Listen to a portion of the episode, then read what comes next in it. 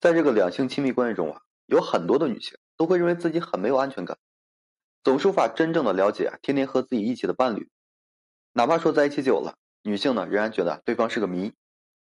有时候呢能够感觉到对方是爱自己的，但是啊有时候又会因为一些小小的事情而怀疑对方是不是自己爱的人，或者是怀疑对方啊终有一天呢会离开自己的。所以呢，有太多的女性啊根本就是很难的爱去做这个判断，到底说。对方呢是对自己是长则，还是说图个新鲜，只是说选择短则呢？所以今天呢，在这里啊，我就分享总结一下几种关于男的长短则，然后呢，供大家参考一下。首先呢，第一就是远离张口就说要和你生孩子的男人。之前我接触过一个案例，一个女孩子说啊，刚认识一个男生，在跟他聊天时啊，突然就聊到小孩子的话题，对方就表示啊要和自己生孩子。这个女孩子呢就问我说，这个男生是不是在向她表示长则的一个意愿？我想说呢，这个长则的男士会先和这个女生聊天，表达这个好感，然后通过聊天内容增加彼此的一个亲近度和互相了解，然后再和这个对方去谈恋爱，之后啊才会聊到谈婚论嫁，最后呢走到双方家庭父母见面，然后呢再走向这个婚姻。所以说，在这个过程中，长则的男士啊是不会随便和对方聊到生孩子的话题的，更不可能会在两人还没有建立任何关系，还说刚认识不久的情况下，张口就说自己哎想要和你生个孩子。这种跳跃式的对话中啊，最重要的技巧就是，对方给这个女生预先设定好了框架，我会给你生孩子的。那么这个时候呢，女性无论说怎么回答，都会落入这个框架中。第二种就是动不动啊就和你聊性的男人。如果说一个男性啊想要和女生哎进行这个长则，绝对不是说轻易和你去开这个性话题的。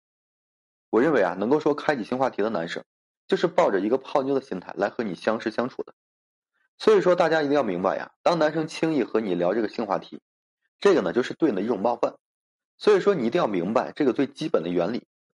这条原理呢，放置中外呀都是非常准确的。这条规则也不会因为国家地区差异啊就会变的。第三种啊，就是刚见面对你啊就是动手动脚的男人，在很多相亲案例中，有很多的女性都遇到过这样一种男人，对方条件各方面都还不错，但是在刚见面时啊就对你开始动手动脚。有一些女性啊，可能会因为对方哎各方面条件还不错，抱着这个再接触一段时间的心态呢，选择同对方呢继续去往来。但恕我直言啊，这样的男人往往是不靠谱的，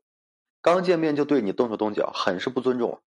大家如果说遇到了同样这样的男人，就应该知道这种男是很有明显的短择倾向的，赶紧选择打车跑，这才是正事儿。长则的男孩子和这个女生刚见面时，必定会和你保持适当的距离，以求在女生面前留下好感。同时呢，他们甚至还会刻意避免身体接触。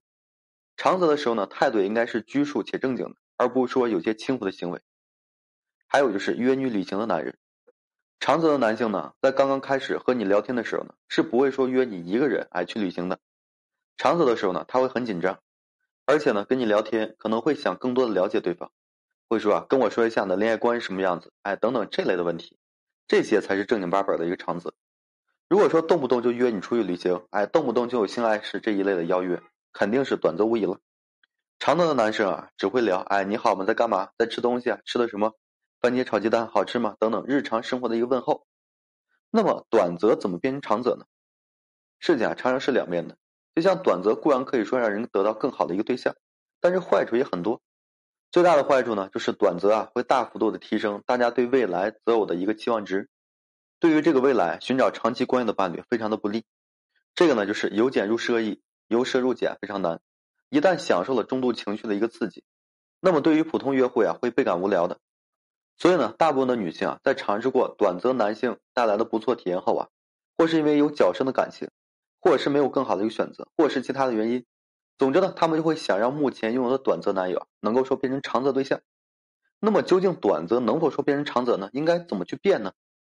通常来讲，短则变成长则会在以下两种情况里面出现。第一种呢，就是女孩子啊有了很大的一个自我提升，而这个男生呢兜兜转转一直找不到合适的对象，后来呀还是跟你选择在一起。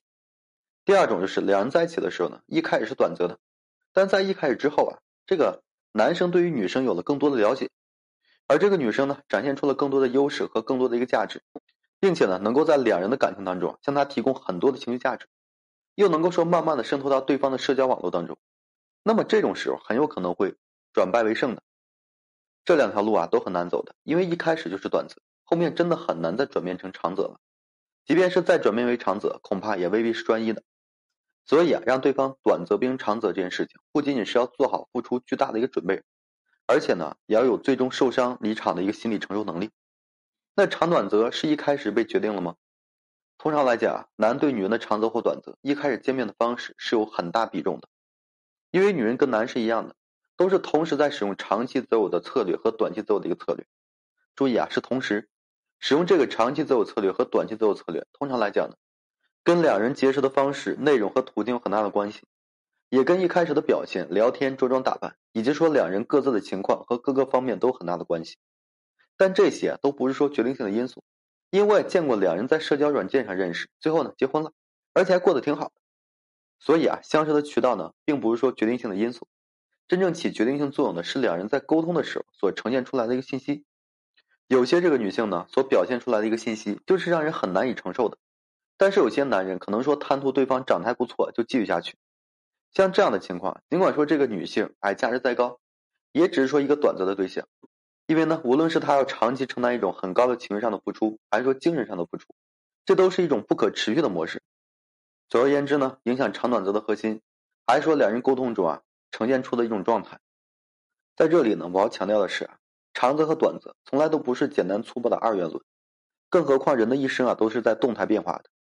说他们之间不仅可以说相互转化，更是可以在不论任何阶段下进行转化的。只不过呢，它取决于的因素啊太多也太复杂，这个呢也需要说每个人哎对自己对他人进行更为深入的反思和理解。如果说一个女生啊真的感觉不到对方给自己安全感，也无法清楚的判断对方的一个答案时，就多去观察一下彼此在生活中的一个相处模式。也去观察自己和对方是怎么进入到这段关系的，我相信大家总是能够找到解开答案的一个钥匙的。千万不要说逃避或是过滤，你要这样想：如果是自己想要的答案，那就继续；如果不是呢，那不就是可以说及早脱身了吗？所以说啊，不管一个男生短不短则你，你呢都要保持好自己的框架就可以了。如果说自己的框架是对的，那么能通过你的考验自然是长则的。希望大家的注意力啊不要放在鉴别上，而是要放到自我提升上。自我提升的路啊，必然是孤独的，因为大部分人都是希望说维持现状的。一个人越往前走，同伴就会越少，甚至说那些原地踏步的人还会试图拉住你，因为这样呢，他们就不用面对自己的无能了。当你想要改变的时候呢，就已经走在了收获爱情的路上。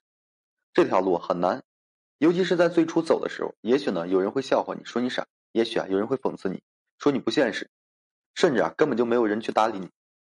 一个人走呢，非常的孤单和黑暗。我在这里呢，会为大家提供一束光，帮大家呢照亮一点点前方的路。在这里啊也祝福每一个致力于自我提升的人，幸福啊在前方等着你。好了，今天呢就跟大家分享这些。如果说你现在正面临婚姻、情感挽回一些问题困惑，不知如何解决处理的话，就添加个人微信，在每期音频的简介上面。有问题的话，我帮助各位去分析解答。